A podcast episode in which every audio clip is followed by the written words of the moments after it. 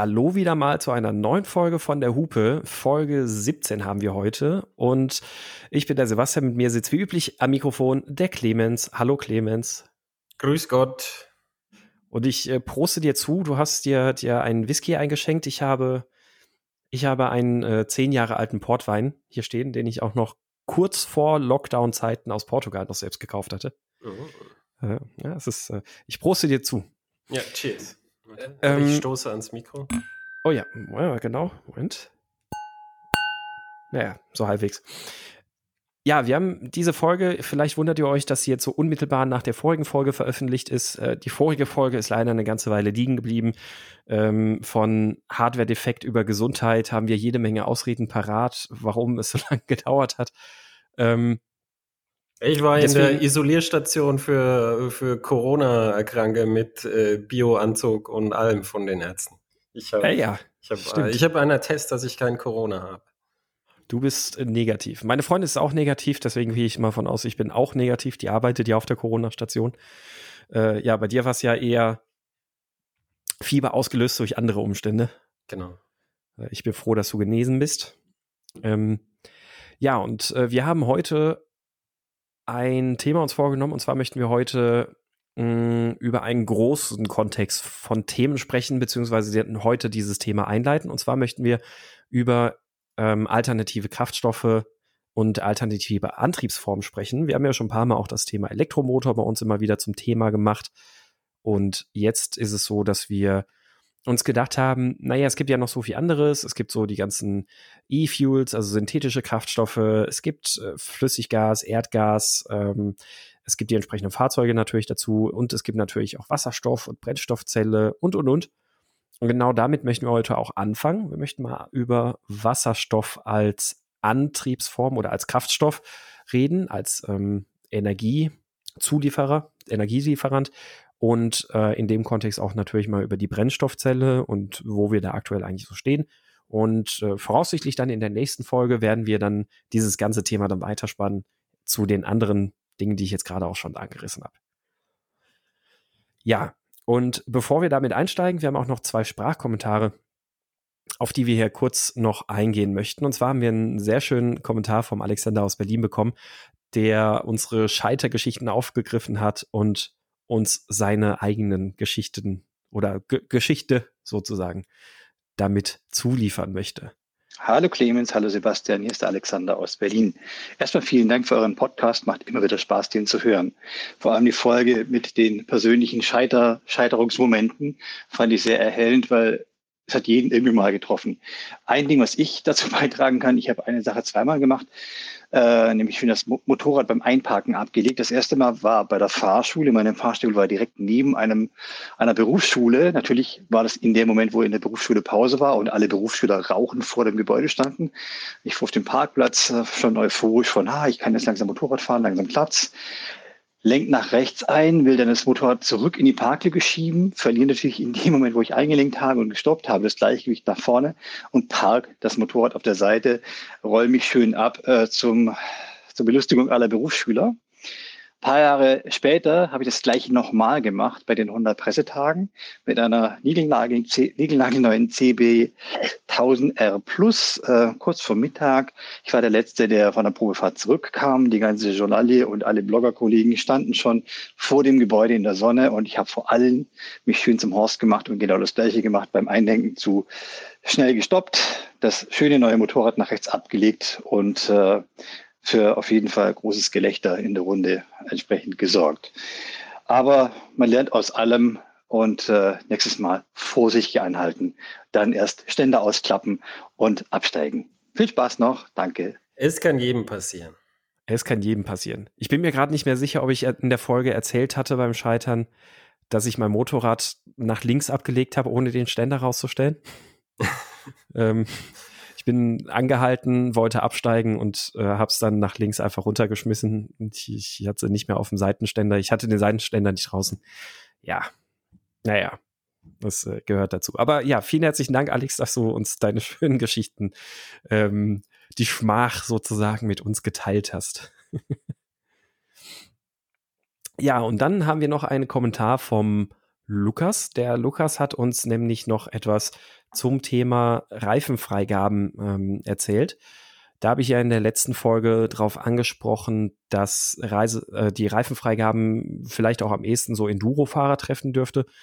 Ähm, und Lukas hat zu dem Kontext dann auch noch was bezüglich der Änderung der Geschwindigkeitsfreigaben von 2018. Hallo, der Lukas hier. Zur letzten Folge mit den Reifenfreigaben wollte ich noch kurz ergänzen.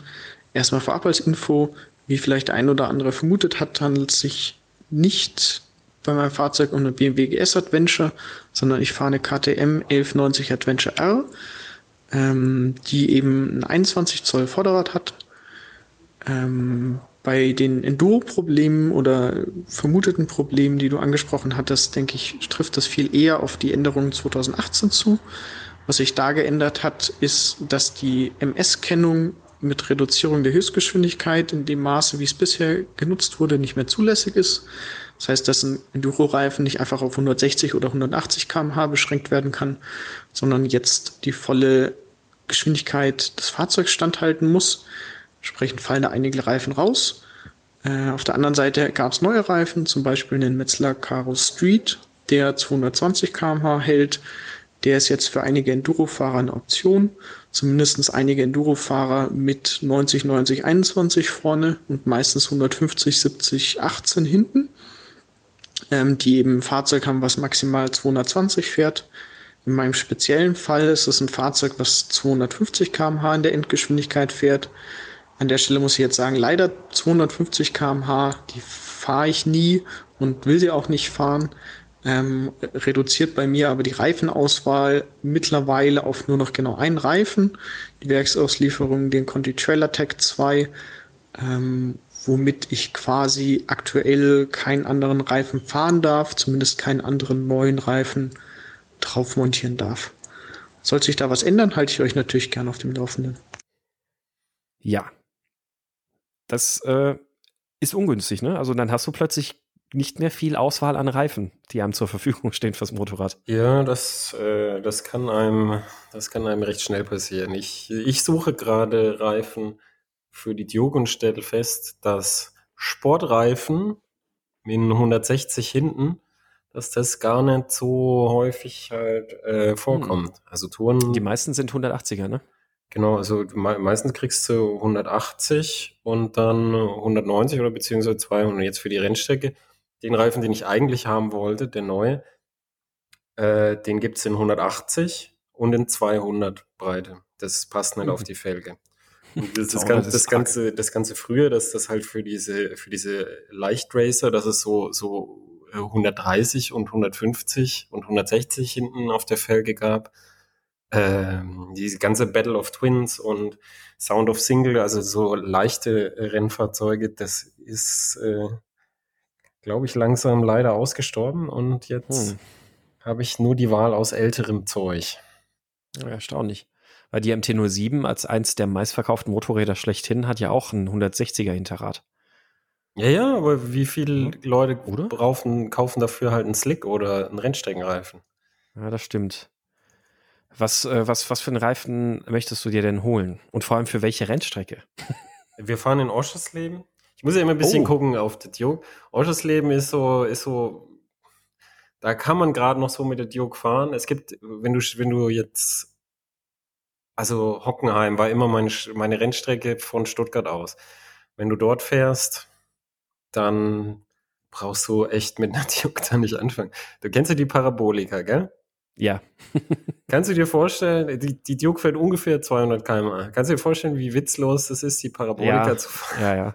Ich, also, ich habe meine ersten Rennstreckenerfahrungen mit dem Auto habe ich auf dem Hockenheimring gemacht. Ich bin mit meinem Smart Roadster Touristenfahrten damals gefahren. Ah, okay. Und ähm, ja, das, das ist auch ungef ungefähr genau das. Das Auto hat eine Höchstgeschwindigkeit von 210, 220 mit, mit der Leistungssteigerung, die ich da hatte.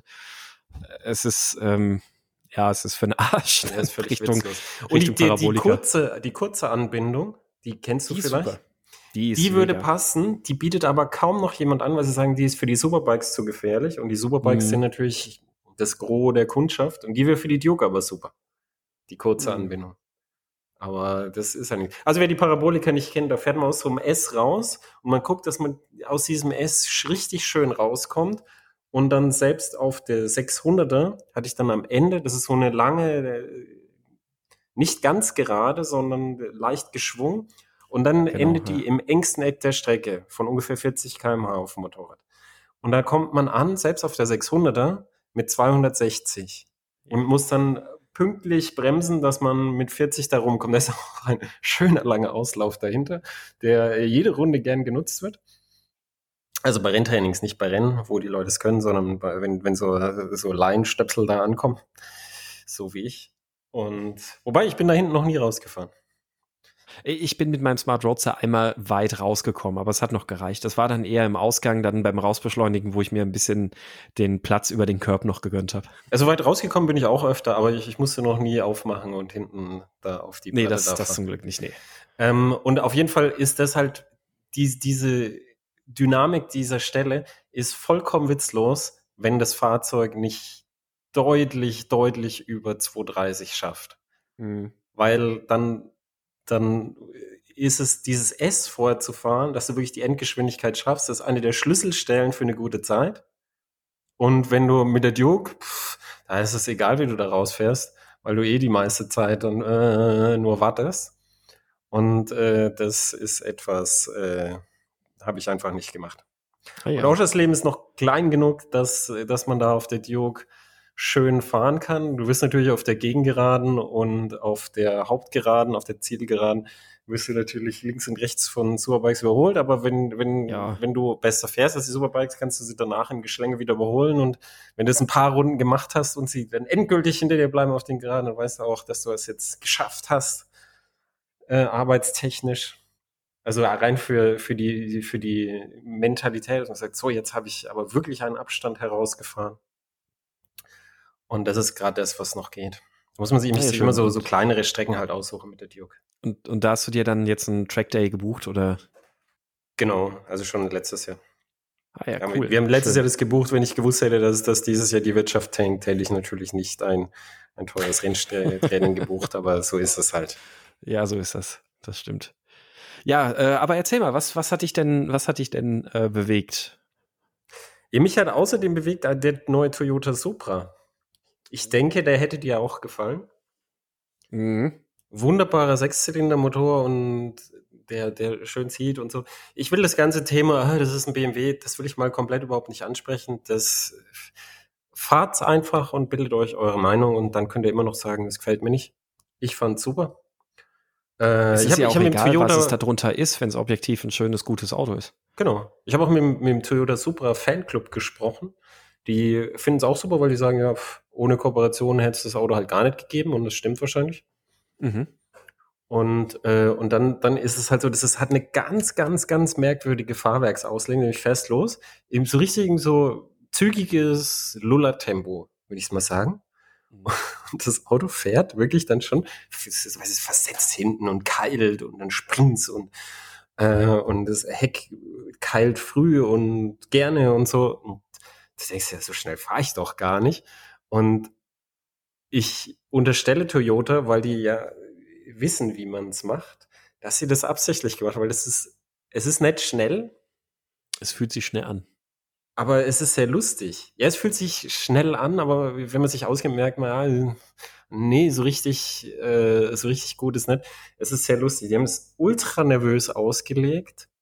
Und das, das merkt man dann, das ist abgeregelt bei 250. Wenn ich auf der A81, die sehr buckelig ist, 250 gefahren bin, da, da, da muss man schon ein bisschen, äh, so ein bisschen Kaltblütigkeit zeigen. Weil das, wenn, wenn das so, so in der Kurve dann so richtig versetzt, ich stelle mir das halt auch auf der Nordschleife spannend vor, dann, dann ist es schon so, weil du denkst, ja, ja, schneller als 250 hätte ich den Kunden jetzt auch nicht unbedingt damit fahren lassen. Das reicht schon. Also 280 würde ich sagen, ist das, ist das zu nervös ausgelegt. Und äh, das macht aber echt, echt Laune. Und die Kehrseite ist halt dieses Nervöse und da hat der, kennst du den, den Misha Charodin oder wie man ihn ausspricht? Mhm. YouTube? Micha Charudin? Mhm. Charudin, äh, der hat ein Supra als Ringtaxi und der ist zu Räder Motorsport gegangen und hat da äh, Sturz und Spur einstellen lassen. Und zwar hat der vorne äh, so ein Millimeter Vorspur serienmäßig, und hinten neutral, also Nullstellung. Mhm. Und da hat er einfach dann, erstens hinten neutral Nullstellung, zweitens ist der Radsturz hinten auf beiden Seiten nicht gleichmäßig, wo, wo bei vielen Leuten offenbar so ist, wo sie nicht wissen wie. Und dann haben sie erstmal symmetrischen Radsturz hinten eingestellt und dann eine leichte Vorspur von, ähm, lass mich nicht lügen, glaube 1,6 Millimeter pro Seite hinten, um Stabilität reinzukriegen. Und damit ist es wohl schon deutlich, deutlich besser. Und das mit den Stoßdämpfern, da sagen sie halt jetzt, da müsste man dann als nächstes ran. Also jetzt, wer, wer gleich ein fertiges Rundenzeitentool haben will, der ist da nicht ganz richtig, aber Potenzial ist ohne Ende da. Und wenn man es einfach nur auf der Straße fährt, ganz ehrlich, kann man es auch so lassen, weil es ist einfach, das ist einfach echt, echt witzig. Ich habe ich hab Mhm. so Ausreden gesucht die ganze Zeit, wow, ich muss jetzt wohin fahren. Ich muss was kaufen, ein, ich muss einen Bleistift kaufen. Ich, ich muss. Brötchen holen gehen für, für die nächsten zwei Stunden. Ja, ich muss mal kurz äh, Brötchen holen. Welche Strecke fahre ich denn? Mhm, mhm, mhm. Aber ist denn, also das Einzige, was mich an dem Auto, was ich, also ich bin ja leider auch noch nicht gefahren, ich habe das ähm, bisher aber nur so von Videos und allem wahrgenommen. Das Einzige, was mich bisher daran stört, und da musst du mir jetzt sagen, ob das, ob das, wenn man im Auto sitzt, wirklich so drastisch ist, ist diese ähm, künstliche Soundeinspielung über die Lautsprecher. Die, die geht mir bei BMW ja schon seit einer geraumen Weile sehr, sehr, sehr auf die Nerven. Also M3, M4 sind so Autos. Ich habe die nachher im Eco-Modus bewegt, weil da der Lautsprecher dann ausgeschaltet wird. Ähm, weil es ansonsten einfach so ätzend ist, wie extrem, also weil es, weil es so wahnsinnig monoton auch ist, was da über die Lautsprecher eingespielt wird. Und ähm, also kein, keine echte Klangfarbe hat, die, die nicht wirklich mit der Drehzahl oder mit dem Lastzustand oder irgendwas variiert. Ähm, und ich fand das immer sehr nervig. Ist das, also bei den Ist, Supra hatte ich in den äh, Videos das Gefühl, dass es auch sehr, sehr stark aktiv ist, aber Ganz ehrlich, ich, ist, ist mir nicht aufgefallen. Ich, ich fand's, ich fand's halt so, wenn, wenn du startest, dieses typische Start, also, du denkst, das, das braucht doch kein Mensch. Jetzt gerade Ducati hat jetzt wieder was entdeckt. Die haben ja irgendwie ihre Probleme gehabt mit, mit dem Sound. Und dann haben sie jetzt Mhm. für, für die aktuellen Soundvorschriften, wo halt auch Serie getestet wird, oh, da muss man ja. Und da haben sie jetzt aber die Lücke entdeckt, ah, das ist ja Fahrgeräusch. Und eine Ducati V4 Street Fighter hat 107 Dezibel Standgeräusch. Ne? Das heißt, die, die, die, die steht und ist lauter, als wenn sie fährt. Das heißt, du, du Mhm. gibst Gas und die wird leiser. Es ist einfach, du, du kannst diesen Leuten nicht helfen. Es wird irgendwann der gesetzliche Hammer auf die runterkommen. Und das finde ich halt als Motorradfahrer, hm, aber du, du weißt ja, wenn die halt so sind, du, ich, Ja. wie soll das anders laufen auf Dauer? Du, du musst, Ja. du musst die, du musst die ihnen mit dem Hammer auf den Kopf hauen. BMW und Ducati. Aber ich schweife ab, bei dem, bei dem auf jeden Fall auch so, du startest und dann, also so, das ist mir aufgefallen. Mhm. Äh, ehrlich gesagt, es ist, das ist mir nicht weiter aufgefallen, dass da ein Lautsprecher innen drin ist, weil es ist, ich finde es nicht so laut innen drin. Mhm. Okay, Ich dann, fand- dann ich ist wahrscheinlich halt, kommt es auf den Videos vielleicht auch ein bisschen krasser rüber, weil die eigentlichen Motorgeräusche sich nicht so stark in den Innenraum übertragen, also vom, vom Mikrofon zumindest dann im Innenraum richtig aufgenommen werden und dann halt eher nur der Lautsprecher zu hören ist. Das, das kann Also sein, in, das, das, Das kann kann sein in, sein, in ja. der Mikrofoncharakteristik, ähm, dass das irgendwie ist, dass das dann mehr auffällt. Also wenn du drin sitzt und dann Vibration und so hast, dann hast du eigentlich schon einfach die, den reinen Sechszylinder als Klang. Mhm. Ähm, und ich finde ihn aber jetzt auch nicht brutal laut. Wie er außen ist, weiß ich ehrlich gesagt nicht. Ich habe mich nicht daneben gestellt. Ja, Wenn die wirklich ein glaub, Soundsystem äh, haben, sehr in dann, Ordnung, also- dann shame on them. Aber es ist zumindest nicht aufdringlich. Mhm. Ja, so haben sie auf jeden Fall, äh, das definitiv, aber ja, dann haben sie es anscheinend zumindest im Innenraum dann vernünftig, doch, also was heißt zumindest, also im Innenraum haben sie es halt wahrscheinlich dann doch vernünftig ähm, ausgeglichen abgestimmt. Weil du kannst ja auch Ähm, einfach so, ein, so, ein, so einen Akustikkoppler nehmen. Das machen manche ja. Dass du Ja. einen Akustikkoppler vom Motorraum oder so dann in den Innenraum führst. Ja, ja, bei BMW ist es wirklich ein, ein synthetisch erzeugtes äh, Geräusch, das eingespielt wird. Aber warum? Ich weiß es auch nicht, weil sie, ich meine, sie haben, sie haben gut klingende Sechszylinder. Also auch der M3, M4, die im, aus dem Auspuff vielleicht für manche sehr komisch klangen jetzt in der neuesten Generation. Äh, von, von innen klingen die Motoren cool und ich weiß nicht, warum man das da machen müsste. Keine Ahnung. Hm. Naja. naja. Aber die Kollegen von äh, Speedheads, die haben ein grandios beeindruckendes Video, also äh, technisch einfach ein sehr, sehr beeindruckendes Video zur Supra gefilmt. Und zwar sind die auf irgendeinem, ähm, weiß ich nicht, ist, ist wohl irgendwie so eine Art Fahrsicherheitsgelände, das eine kurvenreiche Waldstrecke hat. Mhm. Ähm, und haben dann wirklich beeindruckend, also cineastisch beeindruckendes Video abgelegt. Ähm, also fahrerisch auch sehr beeindruckend. Also der ähm, liebe Kollege, ich äh, vergesse den Namen immer schon wieder, der äh, Robert, Robert Pajak, genau, Robert Pajak heißt er. Ähm, fahrerisch grandios, am, am Driften bis zum geht nicht mehr. Und ähm, filmisch haben, also filmerisch haben sie es eingefangen, inklusive einer so, so, so einer äh, First-Person-View-Drohne, also eine Drohne, die du mit, mit ähm, äh, Headset-Brille quasi trägst. Und dann halt so richtig krasse Moves, mit der fliegen kannst, sozusagen. Und äh, dabei haben die ein sehr, sehr beeindruckendes Werk abgeliefert. Also das, das packen wir auf jeden Fall mal in die Show Notes. wer, ja, wer bisher noch keinen Bock auf Supra hatte, spätestens danach wird man Bock auf Supra haben. Ja, also es ist echt, ich habe bei Toyota angerufen und er hat gesagt, ja, ja, mit, mit immer, das ist ein BMW. Das sagen die Leute so, aber die haben auch gesagt, die Leute, die es gefahren sind, die, die wissen, worum es geht und die, die, die sagen dann auch äh, nicht mehr. Also entweder es quält ihn halt oder es quält ihn nicht, den meisten quält es. ist echt, also es, es, ist echt eine der guten Sachen, die in der letzten Zeit passiert sind, wirklich. Es mhm. ist ein tolles Auto einfach geworden. Und es ist ich auch definitiv ganz anders abgestimmt als, als der BMW. Habe ich ja. mit BMW auch nochmal gesprochen. Also das, das, das Chassis ist, äh, das, das Grundchassis, der Entwurf kommt von BMW, aber die Abstimmung, Federdämpfer und dann Spursturz und so, das hat jeder dann nochmal einzeln für sich gemacht. Hm. Ich hätte es noch cool gefunden, wenn es das als Targa gegeben hätte, wie die alten Supras. Ja. Dass, dass du so Targa oben rausnehmen kannst, aber vielleicht irgendwann als Update mal. Ja. Ja, mal sehen. Also ich, äh, ich hoffe, dass es bei mir irgendwie klappt, dass ich die dieses Jahr auch mal noch fahren kann. Oder den Supra, es ist ja der Supra, sagt Toyota. Ähm, ich sage auch der Supra. Genau, ja. Also ich, ich hoffe, ich hoffe, es klappt, dass ich den Supra dieses Jahr auch mal noch fahren kann. Also es ist äh, ja, ich bin sehr, gespannt, sehr was du sagst. Ich glaube, cool. ich glaube, es würde dir Spaß machen. Ja, auch wenn ich optisch nicht so richtig mit warm werde, aber fahren will ich es auf jeden Fall. Ach, so wie du gesagt hast oder wie viele gesagt haben, es ist in echt, wenn man so mit mm. typischen 180 Grad Blick drauf guckt, ist, ist es besser wirklich, als auf Fotos. Ist ja. es wirklich besser als auf Fotos. Vor allem die, die Seitenlinie, wo sie sich bemüht haben, so ein bisschen 2000 GT zu zitieren, die, die ist gut. Die gefällt mir. Ja. Und die Front mit ja. so ein bisschen Formel 1 und die Rückseite mit diesem Formel 1 Licht hinten, mhm. wo, wo die, das Rückfahrlicht ist. Es ist, es, ist, es ist verspielt, aber es, ich find's cool.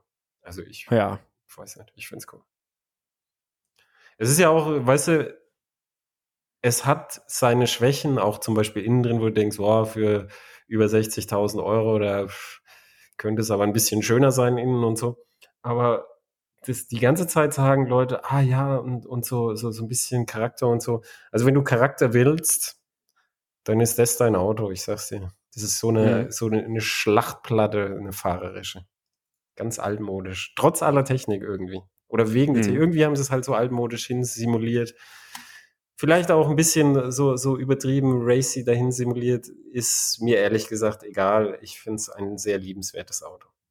Äh, dann gerade da in dem Punkt bin ich dann natürlich jetzt umso mehr gespannt, weil das ist auch was, was ich nach wie vor am Nissan 370Z so wahnsinnig gut finde.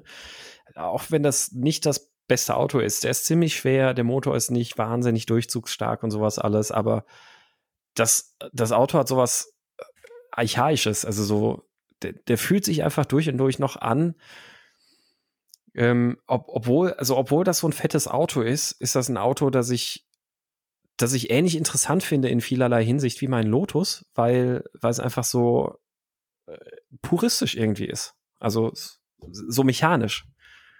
Und das äh, finde ich da sehr schön dran. Also ich, ich, ich sag's immer, Standardantrieb, also Motor vorn, Antrieb hinten, Hinterräder angetrieben. Vielleicht noch so ein bisschen special als Transaxle ist, äh, ist zu Recht früher der Standardantrieb gewesen, deshalb heißt es ja so. Und der hat sehr, sehr viele Vorteile für, wenn man Spaß hat am Fahren. Ja. Das ist einfach so. Was hat dich denn bewegt?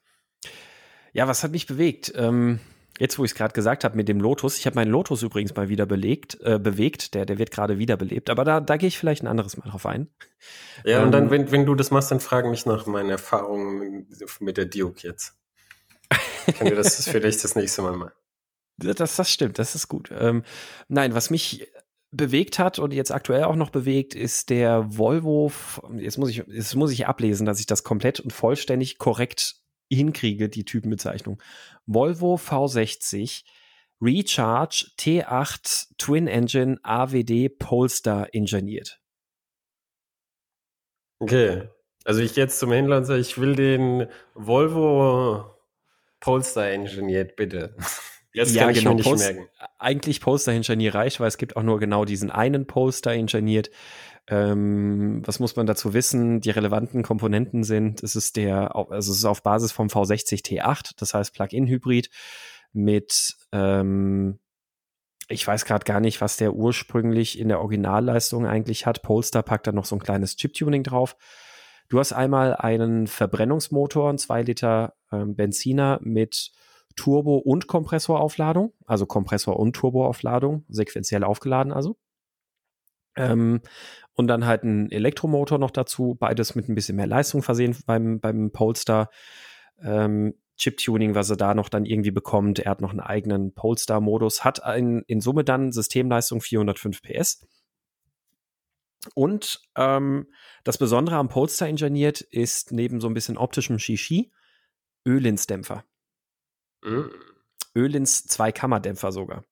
Ähm, und das, das Schöne an dem ganzen Ding ist halt wirklich, dass er, äh, also die haben, das, das Fahrwerk ist beim äh, Poster engineert wie in der Airline, also das heißt, also es ist so ein, so ein ähm, äh, das ist auch beim, beim normalen V60 ähm, Airline hast du da halt ein äh, Sportfahrwerk drin erstmal.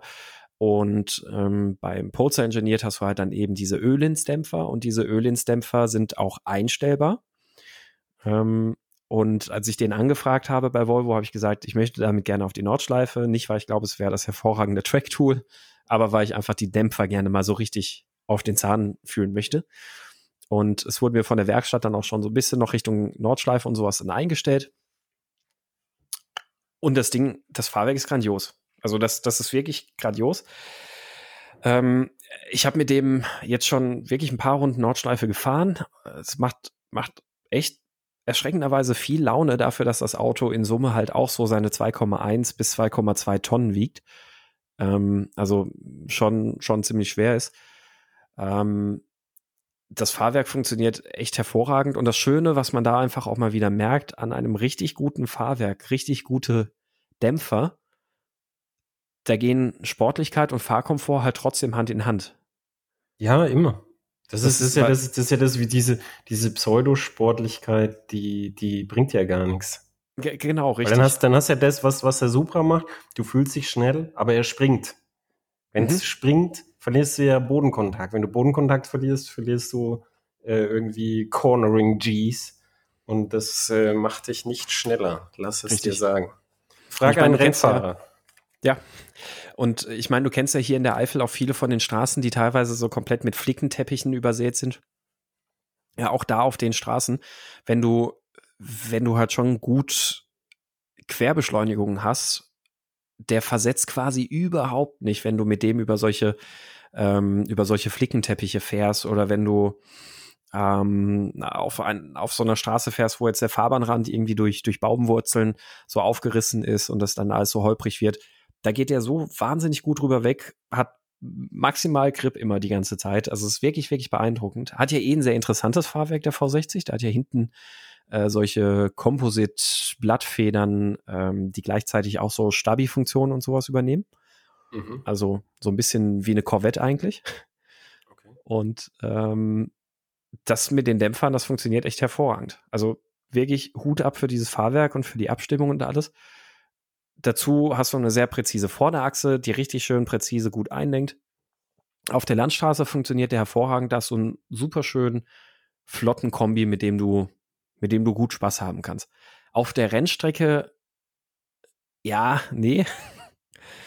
ähm, müssen wir auch gleich, das ist jetzt so ein bisschen das Framing. Man, man wird ja dann durch den Hersteller im Grunde genommen ja auch wieder so geframed und eigentlich muss man sich ja selbst auch framen. Ja, dafür ist er nicht gemacht. Ist kein AMG oder irgendwas. Ähm, und auf der Rennstrecke, da hat er so seine, seine Makel. Also auf der einen Seite kannst du diese Vorderachse mit dem Gewicht halt ganz, ganz schnell überfahren. Also du musst wirklich einen ganz, ganz, ganz weichen, runden Stiefel fahren, dass du das Auto flott bewegt kriegst auf der Rennstrecke. Und auf das, der anderen Seite ist, hast du. Dass, dass es nicht zu untersteuern anfängt, oder was? Ja, genau, richtig, ja. Und auf der anderen Seite hast du das Problem, dass der, ähm, ich habe es gerade nicht genau im Kopf, der Verbrenner alleine leistet ja auch ohne den Elektromotor, ich glaube, 360 PS oder sowas. Oder 350, 340 PS, irgendwo in dem Bereich. Also deutlich über 300 PS. Und er ist aber ein reiner Front, ein reines frontangetriebenes Auto. Der Elektromotor sitzt an der Hinterachse Du hast also damit so ein, so ein ähm, so. Zwei-Motor-Split-Pseudo-Allradantrieb. Auf der Landstraße funktioniert das echt gut, weil der auf der Landstraße jederzeit vom Elektromotor genug Drehmoment und vor allem Raddrehzahl hat, um wirklich fahrdynamisch was zu bewirken. Wenn du den in den Polestar-Modus schaltest beim Fahrdynamikprogramm, dann geht wirklich sehr, sehr früh auch wirklich an der Hinterachse der Elektromotor drauf, sodass du halt immer so ein bisschen ja, wie, so ein bis, leichtes bis Eindrehen viel, hast, so ein leichtes Bis wie viel geht der dann überhaupt drauf? Bis wie viel genau, kmh? Das ist halt nicht genau der Punkt. Rein elektrisch fahren kann man nur 125 kmh. Ähm, und auf der Nordschleife sind halt die allermeisten Kurven halt doch relativ schnell. Mhm. Ähm, und selbst wenn du halt schon im Bereich von 100 kmh oder sowas bist, ja, dann beschleunigst du halt du, in einem Genau, beschleunigst du raus und dann, und dann klingt der sich hinten aus, die hintere Achse. Genau, richtig. Und du bist halt grundsätzlich halt in einem, in einem Bereich, wo einfach an, vom Elektromotor gar nicht genug Raddrehzahl ähm, da ist, als dass er wirklich dieses ähm, Untersteuern und den Traktionsverlust an der Vorderachse damit irgendwie ausgleichen könnte.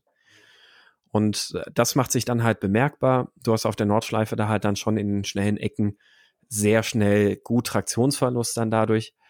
Ähm, dazu kommt, dass die ganzen Assistenzsysteme halt überhaupt nicht für die Nordschleife entwickelt und ausgelegt worden sind. Also selbst wenn du so gut wie es geht alles Mögliche ausschaltest, beispielsweise, wenn, wenn du das ESP in den Sportmodus schaltest, ähm, sobald die Vorderachse eine gewisse Anzahl, was weiß ich, sagen wir mal 20, 30 Prozent Schlupf hat, vielleicht auch 50 Prozent Schlupf, schaltet sich sofort die Traktionskontrolle und das ESP wieder komplett vollständig ein. Das heißt also, gerade in so schnellen Ecken ähm, oder vielleicht auch mit leichten Unebenheiten, nehmen wir zum Beispiel mal die hohe 8, wenn man da oben auf den Rechtsknick lang fährt, ähm, da ist so eine auf der Innenseite, Fahrbahn-Innenseite ist eine leichte Bodenwelle, wo dann das rechte innere Rad leicht Schluff kriegt und dann sagt das ESP sofort, oh, jetzt mache ich aber wieder 100% Dienst, weil das kann ja keine Absicht gewesen sein. Okay. Und äh, viel schlimmer ist dann eigentlich, dass der, der hat ja noch so zusätzliche elektronische oder elektrische Gurtstraffer. Oh. Die ja, das ähm, ist bei Mercedes auch so. Wenn du da Rennstrecke fährst, wirst du äh, ja, immer, immer, ganz viel gedrückt. Die aktivieren sich ganz, ganz, ganz, ganz oft sehr heftig und also die ziehen dann halt vor allem auch gut an. Und dann ist da natürlich eine, eine ähm, Hysterese einprogrammiert. Das heißt, also du musst, du musst so einen gewissen Zeitraum ruhig fahren, bevor er erstmal wieder locker lässt. Ich, ich kenne ich kenn es von Volvo. Ich bin, ich bin da in Aje-Block da oben um den Eissee gedriftet mit einem, wie heißt der SUV von den XC80 oder so?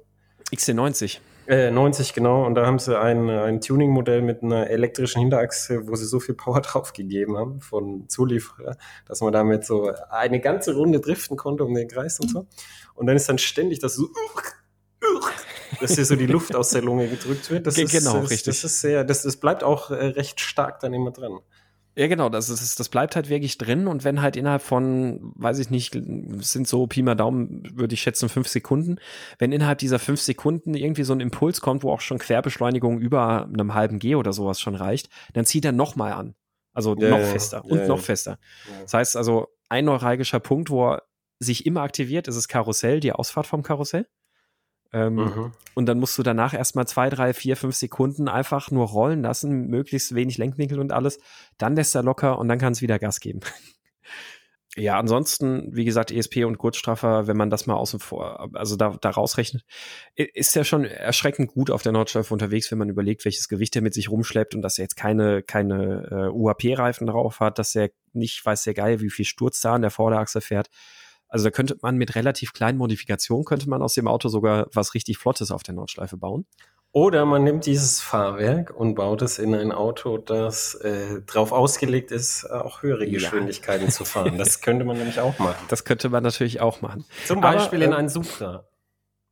Zum Beispiel Dieses, in einen Supra. Diese, da solche so, Ölinsdämpfer so, rein. Genau, oh, ja. so ein Fahrwerk in einem Supra und dann, und dann der, der Herr Räder stellt noch die Spuren, beziehungsweise kann ja auch jemand anders machen, ist ja egal.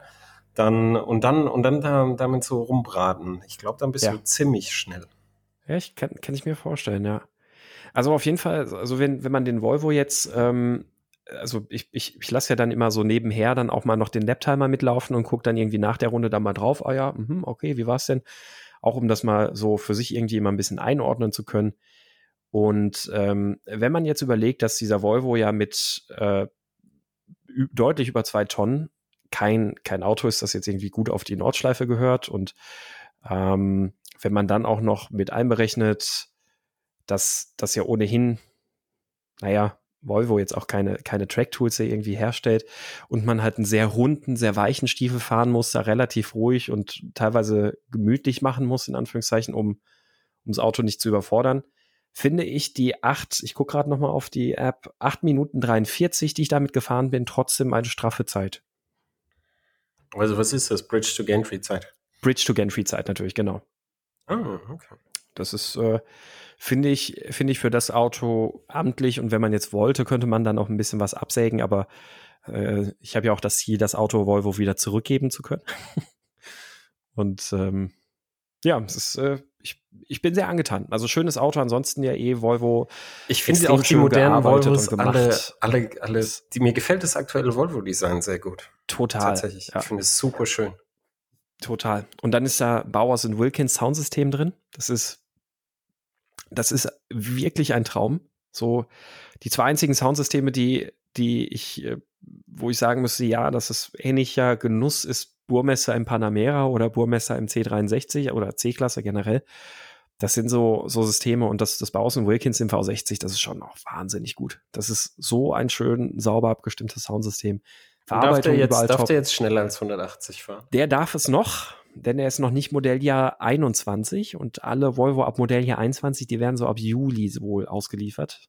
Das dann heißt, es ist, ist dann das Ende, mit Rasen. das Ende der Polestar-Modelle, weil mit 180, ich stelle mir ich halt vor, 180 auf der Zielgrenze, ist so, bist du halt in, was weiß ich, ein paar Sekunden bis halt auf 180 und dann, ja, äh, also, äh, alle fahren vorbei, äh, äh, äh, ein bisschen die Bremszone. Ich weiß nicht, ob das. Ja, also äh, Flugplatz zum Schwedenkreuz fährt der so seine 230, 240. Ja, da fährst du dann halt dann zukünftig nur noch 180.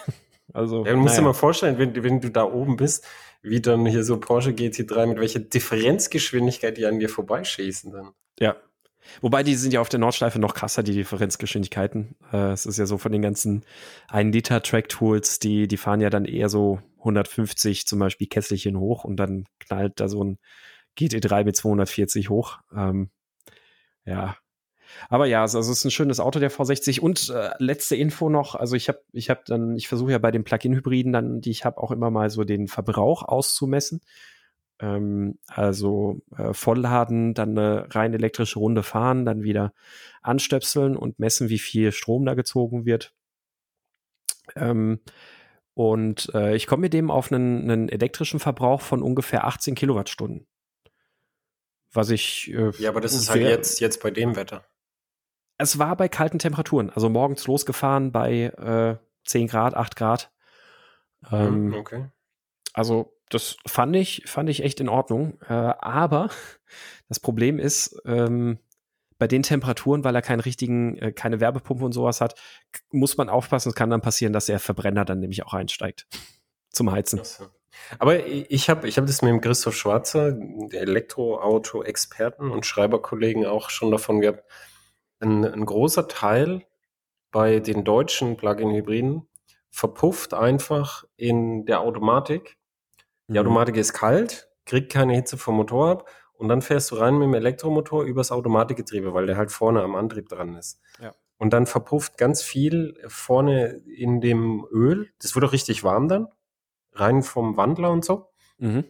Und da verpufft ganz viel und das ist ein Teil des Verbrauchsproblems tatsächlich, weil der Audi Q5e, den, den ich da letztens hatte, der hat ja auch eine Wärmepumpe und das ist nicht wahrnehmbar im Verbrauch. Das ist trotzdem ein riesengroßer Verbrauch. Mhm. Ja. Und die ist ja das teuer, bei die Wärmepumpe, die kostet richtig Geld. Ja, ja. Und das ist halt bei dem Volvo da in der Hinsicht tatsächlich ein Vorteil, dass der Elektromotor, also es einfach eine elektrische Hinterachse ist und äh, ja, Das Ja, ist schönes das ist, Auto, aber Vorteil. kostet natürlich bei, bei auch. Audi ist auch bei 100, 135 oder so geht, geht bei Audi auch der, der Motor, der Elektromotor dann Mhm, hört auf. richtig, ja. ja. Tja, jetzt reden wir schon Ja, über wir Elektrik. Da können kommen? wir, können wir zum, zum Hauptthema alternative Kraftstoffe gehen, würde ich auch sagen. Ja. Ja, oder alternative Antriebe. Also wir hatten, wir haben ja Genau, den, alternative den äh, wie hieß er noch, der, der sich, der sich beschwert hat, irgendwie wir, wir würden Elektroautos und so. Ich möchte es nochmal wiederholen. Elektroautos sind deshalb jetzt gerade so ein bisschen forciert, weil das technologisch gerade die Option ist, die für Pkw am sinnvollsten ist. So, das man kann mit der Technik, die es jetzt ist, kann man, kann man einige Strecken weiterfahren. Dann, wenn man wirklich so, so Langstreckenbedürfnisse hat, wenn man zum Beispiel Kurierdienst oder so, dann nimmt man sich eh einen Verbrenner. Das wird auch auf lange Zeit noch so sein. Und dann, ähm, dann, dann gibt's ja noch halt irgendwie ganz anders, und das ist der Lkw-Verkehr. Im Lkw-Verkehr werden die Batterien so schwer, dass es, äh, dass so die elektrischen Antriebe entweder extrem an Nutzlast verlieren. Das ist das, was Tesla machen will mit ihrer Batterie, die, die wahrscheinlich so zwischen sechs und neun Tonnen wiegen muss. Mhm. Und dann verlierst du halt diese Tonnen entsprechend an Nutzlast. Ähm, oder du machst es so wie die, wie die existenten Trucks, die es jetzt gerade gibt, die halt so, äh, so Lieferbetrieb äh, machen, also zum Beispiel im Hafen einen Container rausfahren, dann wird der Container umgeladen auf Langstrecke und so, dass die so, so Kurzstreckenbetrieb in urbanen Zentren machen. Und da ist aber auch so durch die Verschärfung der Vorschriften für den CO2-Ausstoß am Fahrzeug von Seiten der EU ist es so, dass, äh, dass der Flottenverbrauchswert für Lkw 2025 und dann 2030 so reduziert wird, das ist physikalisch nicht mehr möglich mit dem Dieselmotor Mhm. also nach heutigem Wissen. Und da kommt wieder die Brennstoffzelle rein, und zwar äh, Wasserstoffbrennstoffzelle. Also die Methanol-Brennstoffzelle ist, glaube ich, gegessen als Thema. Und da wird es dann eben auch entsprechend Infrastruktur geben müssen. Und da sind, werden jetzt auch technische Fortschritte gerade gemacht. Ähm, nämlich zum Beispiel Langstreckentauglichkeit. Und da geht es zum Beispiel vor allem um chemische Langstreckentauglichkeit, also dass sie wirklich viele Kilometer mit wenig Wartung läuft. Gibt es bessere Filter, also zum Beispiel Methan setzt, äh, setzt einer Brennstoffzelle offenbar stark zu. Das heißt, dann, dann gibt es halt Systeme, die Methan abscheiden. Also da, da wird gerade viel gemacht. Und da werden wir noch einiges sehen. Und da werden dann auch Techniken abfallen für, für Auto-Einsätze, wenn man das denn will. Wobei man wirklich sagen muss, wir kennen ja jetzt Brennstoffzellenautos und die sind alle arschteuer. Mhm. Also die kosten ich hab mir- 65.000 Euro aufwärts. Genau, ich habe mir mal die Preise rausgesucht für die aktuell, also es, es sind ja aktuell wirklich nur zwei Fahrzeuge äh, zu, zu kaufen und zu bestellen auf dem Markt. Und ich habe mir auch dafür mal die Preise rausgesucht. Hyundai Nexo 69.000 Au- Euro aufwärts. Toyota Mirai 78.600 Euro aufwärts. Ja. Hm. Und äh, Mercedes hatte, hatte ja ein Den- Genau, den GLC F-Cell. Genau, und die haben dieses Projekt aufgehört und sagen, sie konzentrieren sich jetzt auf batterieelektrische Fahrzeuge. Honda Insight, sehr altes, eins, eins von den ersten ähm, Brennstoffzellenprojekten, die, die bei Endkunden im Test waren. Und das Projekt ist auch gerade auf unbestimmte Zeit auf Eis gelegt. Und das ist einfach so, das Brennstoffzellenauto wird nicht, billiger werden nicht, Hon- einfach. nicht Honda Insight, Honda Clarity. Entschuldigung, Honda Clarity. Clarity. Heißt der, heißt der in Deutschland nicht auch Insight? Ah, das ist eine gute Frage. Das kann natürlich sein. Ich weiß nicht, also Hondas Wasserstoffauto, das, äh, von dem wir jetzt unschlüssig sind, wie es eigentlich heißt. Äh, aber es wurde massiv gefeatured in, von allen möglichen Leuten. Der Traum des Wasserstoffautos ist einfach, wir machen alles so wie bisher und ja. nur der Treibstoff verändert sich. Das ist der Traum und diesen Traum kann das Wasserstoffauto nicht erfüllen, weil es ist viel, viel, viel teurer als das Verbrennerauto. Es ist auch teurer als das batterieelektrische Auto. Ja. Und da, da wird sich halt der Einsatz von diesen Autos stark in, in Grenzen halten einfach. Das würde auch nicht, also es ist jetzt auch nicht absehbar, dass es plötzlich billiger wird als ein Dieselantrieb. Ja. Also äh, vor allem, also wir, wir können ja auch noch kurz aufschlüsseln vielleicht, was, was da so teuer dran ist. Also es ist natürlich, äh, die Brennstoffzelle an sich ist relativ teuer. Ähm, ich, ich hatte vor einer Weile mal eine Zahl gelesen, die habe ich blöderweise jetzt nicht mehr, die hatte ich auch nicht in den Notizen, äh, was, was die Zelle, das Modul bei Hyundai alleine kostet. Also allein, allein das Ding, das hat schon einen großen, großen Batzen ausgemacht ähm, vom, vom Preis. Und dann ist natürlich auch die äh, Speicherung, also das, äh, die, die entsprechend Hochdrucktanks, die auch entsprechend ähm, äh, dicht halten und der Wasserstoff nicht, sich nicht ohne weiteres verflüchtigt und die hohen Drücke aushalten muss und dabei aber auch gleichzeitig so stark ähm, crash-sicher sein muss. Ähm, das, das sind halt so Faktoren, die das alles halt gut in die Höhe treiben. Ja. Plus, dass du dann zusätzlich zu diesen Kosten noch äh, einen kompletten elektrischen Antriebsstrang wie ein Elektroauto dazu brauchst, inklusive Pufferbatterie. Richtig, genau, ja. Und das, das, also das wird, das wird nicht billiger werden. Also die Hoffnung bei Hyundai und bei Toyota war ja, dass sie geäußert haben, ah ja, mit Stückzahlen und so, das wird wie ein Dieselmotor. Aber das haben sie über batterieelektrische Autos auch gesagt und das wird nicht passieren. Das wird auch bei, bei den batterieelektrischen Autos ist auch nicht passiert, dass es billiger wird als der Verbrenner. Selbst mit Förderung sind die halt teurer. Das ist einfach, die Batterien sind halt groß und teuer. Die halten mhm. offenbar auch länger. Aber ähm, das, das, was der Herr Dies, ich mag den Herrn Dies nicht, aber auch Herr Dies sagt Dinge, die stimmen. Und eine der Dinge, die er da gesagt hat, ist, das Autofahren wird ein bisschen teurer werden. Das wird tatsächlich so sein. Ja. Da werden wir, glaube ich, kaum drum rumkommen.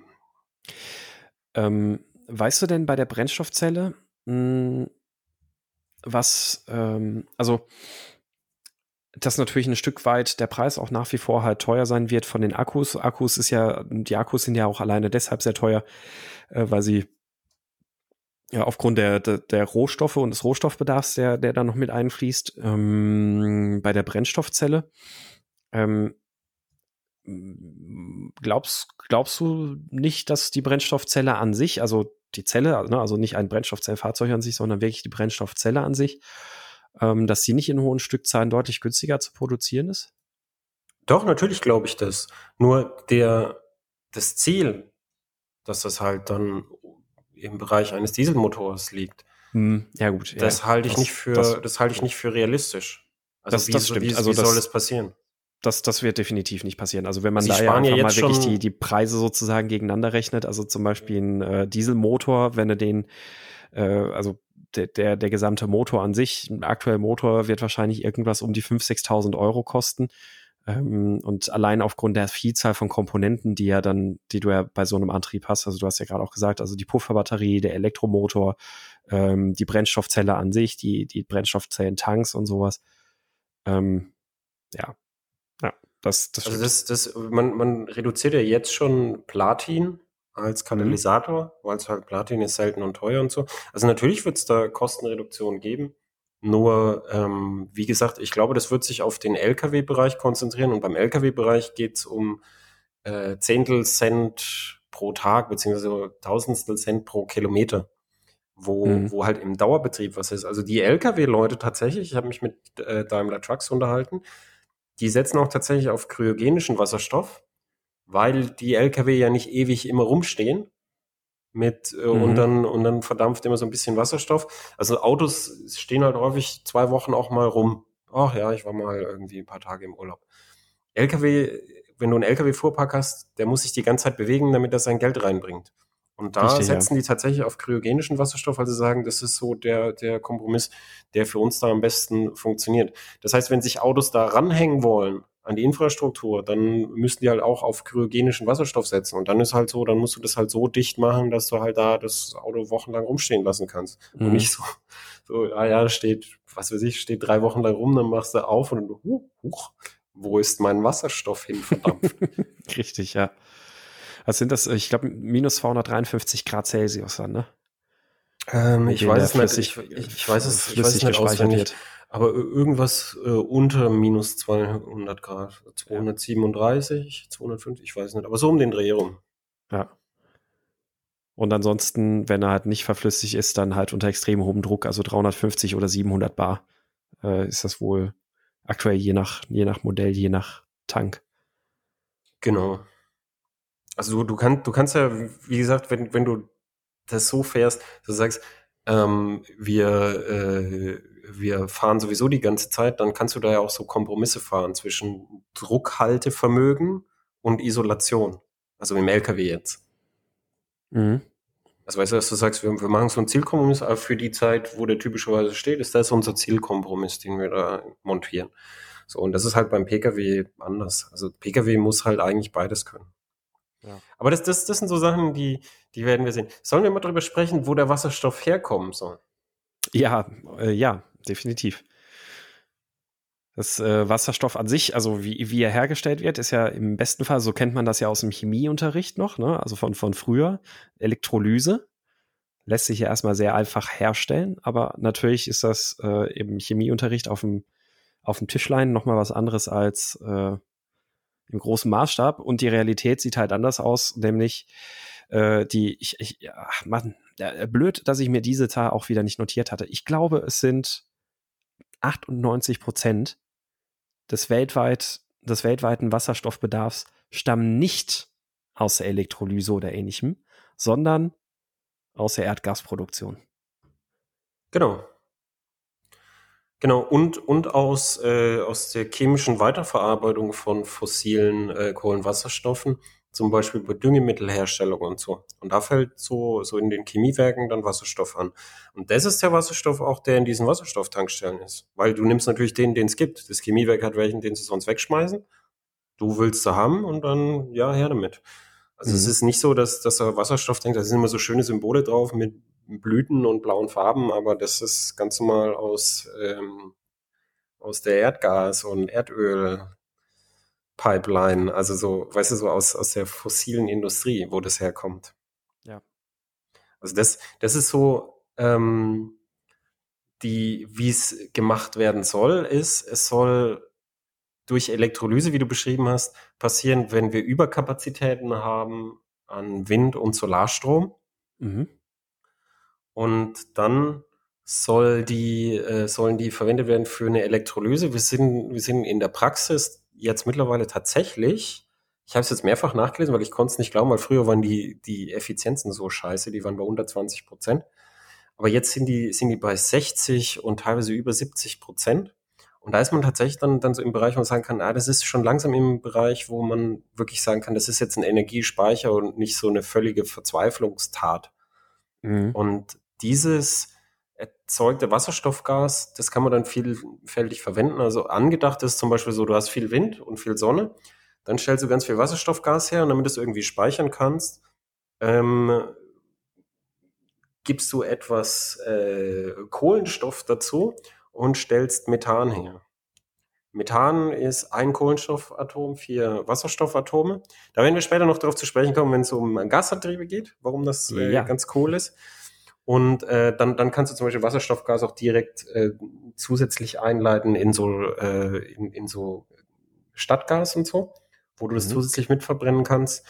Ähm, aber zum Speichern gibt es die Idee, auch Methan zu nehmen oder eben in so eine Wasserstoffinfrastruktur für Lkw und so, die einzupumpen.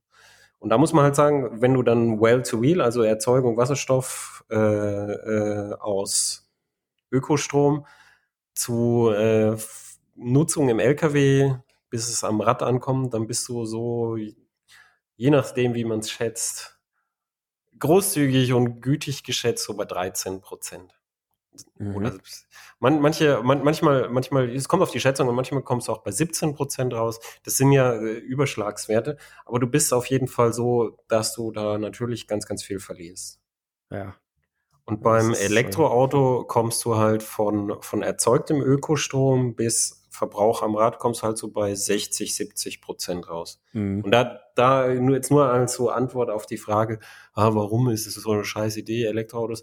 Nee, so scheißig ist die Idee nicht, weil wenn wir dekarbonisieren wollen, das heißt, wenn wir nicht weiter Kohlenstoff aus der Erde ausgraben und in die Atmosphäre einführen wollen, aus Gründen des Überlebens, dann ähm, müssen wir auf eine Strombasis kommen in Sachen Energie. Jetzt gerade ist unsere Energiebasis zu 86 Prozent immer noch Erdöl und überhaupt also fossile Brennstoffe. Und ähm, wenn und langfristig sollte das irgendwie Strom sein als als Hauptenergieträger und dann ähm, werden wir halt mit Strom fahren. Am liebsten wäre es mir, wie gesagt, äh, induktive Autobahnen, wo die Autos mit Strom versorgt werden, dass sie nicht alle so riesige Batterien brauchen. Aber das ist jetzt mein persönlicher Traum. Wie das Ja, letztendlich gelöst sein wird, das werden wir, das werden wir dann mal sehen. Ja. Also in der Well-to-Wheel-Bilanz, ähm, es, es gibt ja auch eine, eine interessante Studie auch vom, vom äh, ADAC, die, die das mal so in der Golfklasse alles ein bisschen in Relation gesetzt haben. Das werden wir auch sicherlich noch, wenn wir nochmal aufgreifen, wenn wir auch über Erdgas und Co. Äh, sprechen. Und äh, was also so die, so die beste Klimabilanz hat unter Einbeziehung aller äh, auch CO2-Äquivalente, also auch andere ähm, Kohlenwasserstoffe, die jetzt eben einfach als, als CO2-Äquivalente erstmal zusammengefasst sind, die von der Fahrzeugproduktion ähm, äh, freigesetzt werden, bei der Kraftstoff- und Energiebereitstellung, also nicht nur bei der Herstellung, sondern auch bei der Bereitstellung, ähm, bei der Über wie viele Fahrzeugnutzung Kilometer rechnen die? und bei der Entsorgung. Äh, die rechnen hier über, ähm, lass mich gerade schauen, ähm, na, für diese Grafik steht es hier gerade irgendwie nicht dabei. Da müsste ich jetzt die Studie noch dazu aufmachen. Sie haben es bei den übrigen Vergleichen, haben Sie, ähm, haben Sie ja auch vor allem auch ausgerechnet, über wie viele Kilometer ähm, sich das entsprechend, ah, hier ist es, 225.000 Kilometer Ah ja. ähm, über 225.000 Kilometer, also wirklich so ein, so ein typisches Nutzungsalter von einem Auto. Ähm, und da ist es nämlich auch wirklich so, dass, dass ein, ein äh, Elektroauto, das zu 100% aus regenerativen Energien ähm, angetrieben wird, auch da die bessere Bilanz sogar hat als ein Wasserstoffauto, das zu 100% aus regenerativen Energien dem Wasserstoff hergestellt wird. Ähm, weil alleine die ähm, Bereitstellung von dem Wasserstoff mehr CO2 in die Atmosphäre freisetzt, als es beispielsweise der Strom ist, der halt durch die Leitungen einfach fließt. Ähm, und dazu kommt dann eben dann auch noch der Aspekt, den wir vorhin ja auch schon angesprochen hatten. Also wenn man jetzt dann noch ins Verhältnis setzen würde, der Wasserstoff, das haben sie hier in der Grafik sogar gar nicht drin, der Wasserstoff, ah doch, da haben sie es, äh, Wasserstoff käme aus Erdgas, also es gibt da ja auch zwei Verfahren, also das eine ist, dass es einfach als Nebenprodukt der chemische Prozesse ähm, ähm, entsteht, wenn man ähm, Erdgas synthetis äh, synthetisiert oder wenn man Rohöl verarbeitet. Äh, da kommen irgendwie, ich habe ja vorhin diese 98 Prozent des gesamten Wasserstoffbedarfs der Welt genannt, kommen aus Kohlenwasserstoffen und 40 Prozent davon sind eben solche Nebenprodukte bei chemischen Prozessen, äh, Erdgassynthese, Rohölverarbeitung und sowas und 60 Prozent davon werden per Dampfreformierung gewonnen. Also ähm, Erdgas wird unter Druck gesetzt, erhitzt und mit Wasserdampf vermischt und dann äh, kommt da eben Wasserstoff bei äh, raus. Und das ist so das gängigste Verfahren. Und wenn man das irgendwie darauf anwendet, dann ist die CO2-Bilanz von, ähm, von einem Wasserstoffauto halt auch noch ja, ungefähr so auf dem Niveau von einem Dieselmotor. Ähm, aber ja. Also ich, ich denke, wir können uns jetzt mal langsam alle, wir hatten alle die Hoffnung, glaube ich. Ich weiß nicht, wie es dir ging. Ich hatte auch kurz die Hoffnung.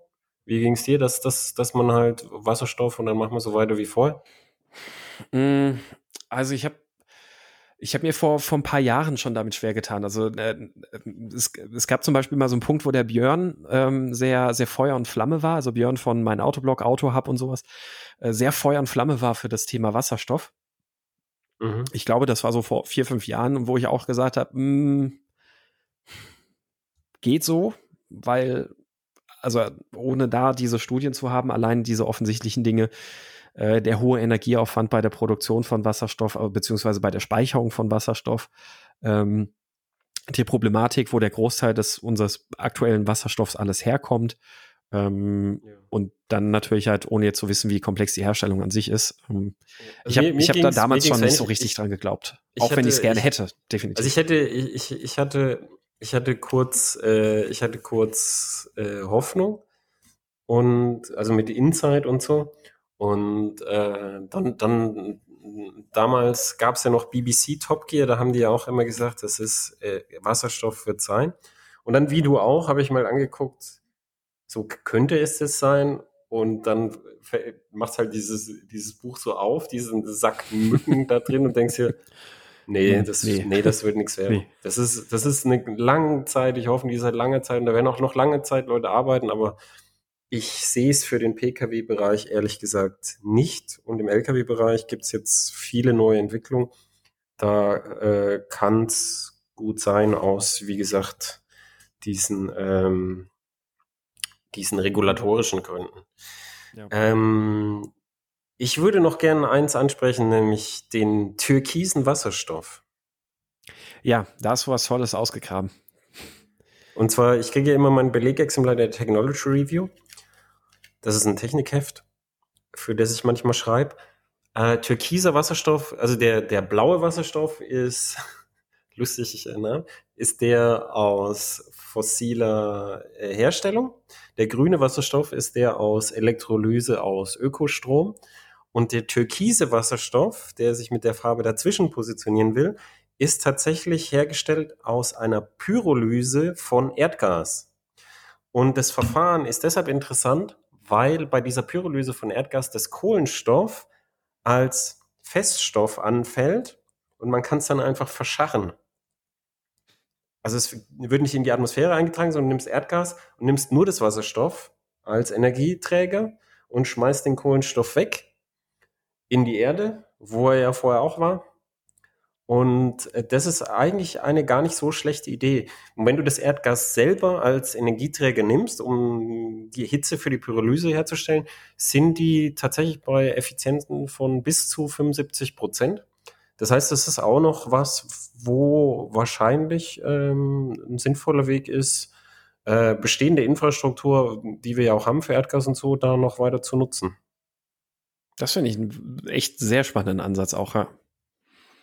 Also da wird noch was kommen. Ähm, das ist interessant, ja. Aber ich, ich würde jetzt sagen, als, als so Schlusswort für den Pkw, das Wasserstoffauto, das wird Nische, Nische, Nische bleiben. Lkw-Bereich äh, kann es gut sein, dass, dass wir da äh, große Entwicklungen im Wasserstoff sehen werden. Kann, kann gut sein, wirklich. Ja. Ähm, bevor, be bevor wir aber jetzt da, da Schluss machen, ich, ich glaube, wir sind so gar nicht, noch gar nicht so richtig drauf eingegangen, ein so ein kurzes Wühlen in der, in der Historienkiste des Automobilbaus. Schön ausgedrückt. Ähm, da war doch mal was mit ganz normalen Ottomotoren, die Wasserstoff verbrennen. Ah ja, ich habe sie ganz verdrängt. Ja, das, die, die ähm, sind, die das sind ist tot, ne, faktisch. Ja, das ist, das, das ist, das ist noch viel ineffizienter. Also bevor man, bevor man Wasserstoff in einem Hubkolbenmotor verbrennt, Jetzt, jetzt tease ich die nächste Folge an, kann man ein E-Fuel herstellen und kann den ganzen Bestand von Autos, den es schon gibt, mit Treibstoff versorgen. Zwar, damit, äh, genau. Zwar ineffizient, aber immerhin dekarbonisiert. Und das, das ist halt mein, mein Hauptthema. Wir müssen Lösungen haben, die mit an den Bestand auch denken, damit, damit, damit wir so, so Übergangsphasen halt gut geregelt werden können. Wir können nicht sagen, ja, soll sich, ja, wer kein Brot hat, soll doch Kuchen essen. Wir können nicht sagen, kauft ja jeder ein Elektroauto. Wir, wir müssen den Leuten eine langsame Übergangsrampe ermöglichen. Äh, die Leute in Afrika haben andere Probleme, als welchen Tesla für 70.000 Euro sie kaufen. Sollen jetzt, sondern die kaufen halt einen alten Corolla für 200 äh, Dollar umgerechnet. Ja. Und dann fahren die den, bis irgendwie alle Teile raushängen.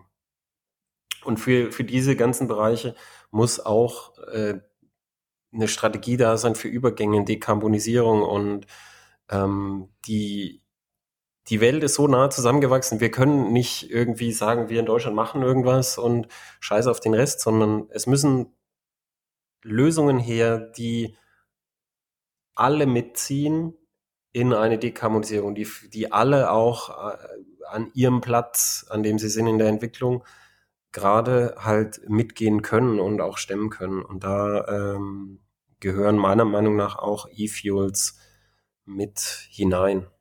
Ja. Auch wenn es natürlich sehr viel, äh, sehr viel Energie dabei verloren geht. Das, das stimmt. Und ihnen ein tragisches Schicksal droht. Aber das werden wir dann in der nächsten Folge besprechen. Oh, oh, jetzt hast du geteasert. Jetzt, jetzt habe ich, jetzt habe ich einen Cliffhanger. Ja, jetzt interessiert es mich selber voll. Ich weiß es wirklich nicht. Das, äh, und jetzt last but not least aber noch ein, ein äh, kleiner Fun Fact über, über Wasserstoff, ähm, Brennstoffzellenautos. Aus dem Auspuff kommt übrigens nicht nur Wasser, sondern es kommt noch ein kleiner Anteil an Stickoxiden, die nämlich durch chemische Prozesse, durch die Umgebungsluft dann nämlich mit reingeraten in den Prozess. Was? Stickoxide aus der Umgebungsluft? Stickoxide, oder, oder neue? Also, genau, es entstehen Stickoxide aufgrund äh, von, von äh, Schadstoffen oder ja, Schadstoffen, die halt so durch die Umgebungsluft da halt ein Stück weit mit reinkommen. Ja, das geht nicht. Aber das ist, das ist natürlich minimalst. Also. Ja, das, das geht nicht. Äh, Stickoxid, äh, nee, das geht nicht. Das ist ja Diesel 2.0, das wird verboten. Ja. Es ist ja, wusstest, stimmt. wusstest du auch, was da noch rauskommt aus dem Auspuff von einem Wasserstoff, äh, Brennstoffzellenauto? Nein. Ja, gasförmiges Dihydroxid, äh, Dihydrogenmonoxid, das ist das stärkste Klimagas, das es überhaupt gibt. Ah. Ne? Das geht nicht. Diese Technik ist umwelttechnisch nicht äh, darstellbar. Ja. Also es kommt natürlich auch Wasserdampf raus. Ich wusste nicht, dass, äh, dass, dass Stickoxide rauskommen, aber äh, da werden sich die üblichen Verdächtigen wahrscheinlich schnell drauf stürzen, wenn die Lkw äh, damit anfangen. Das würde sich in der aktuellen Medienlandschaft, also so wie derzeit immer wieder halb zitiert wird, wenn es um, äh, um, um irgendwelche Viren geht, ähm, würde sich daraus jetzt auch schon wieder was sehr Großes machen lassen. Ja, um welche Mengen reden wir denn? Also um welche Mengen geht es? Ja, also es ist im Null-Komma-Bereich. Also. Ja, aber es ist ja sowieso im 0,0 ja, ja. also, Bereich. Ja, ja. Ich meine, genau, also es ist im Vergleich zum Diesel, ähm, meine ich.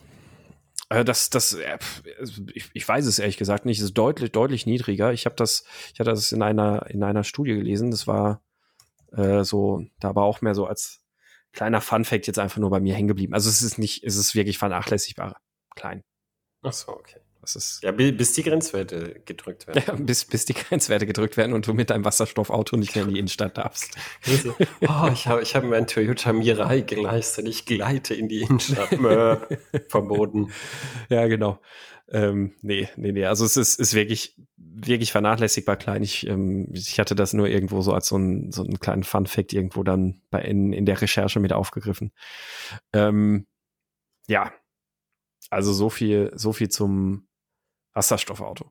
Ich glaube auch, das wäre, das wäre, also die Technologie ist natürlich irgendwie nett, aber ähm, also interessant könnte natürlich sein, wenn sie sich vielleicht im Lkw-Bereich, im Transportbereich ein bisschen stärker durchsetzen wird, ob das dann wiederum irgendwann auch die Möglichkeit schafft, dass günstige Alternativen sozusagen an Forschungsarbeit abfallen für ähm, die Großserie, für, für den Pkw-Betrieb, aber nach also jetzigem Stand glaube ich auch nicht dran, dass. Also ich, ich glaube, ich glaube schon, dass es, dass da Fahrzeuge geben wird. Das, also wenn, wenn, wenn so eine Lkw-Infrastruktur kommt, glaube ich schon, dass solche Fahrzeuge geben wird.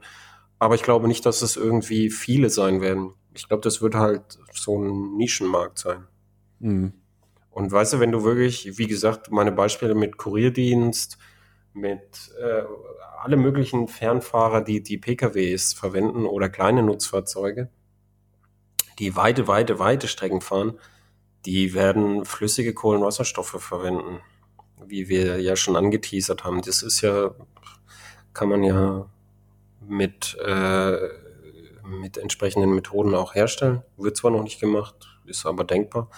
Oder zum Beispiel auch angeteasert jetzt die Motoren, die einfach direkt Gas verbrennen.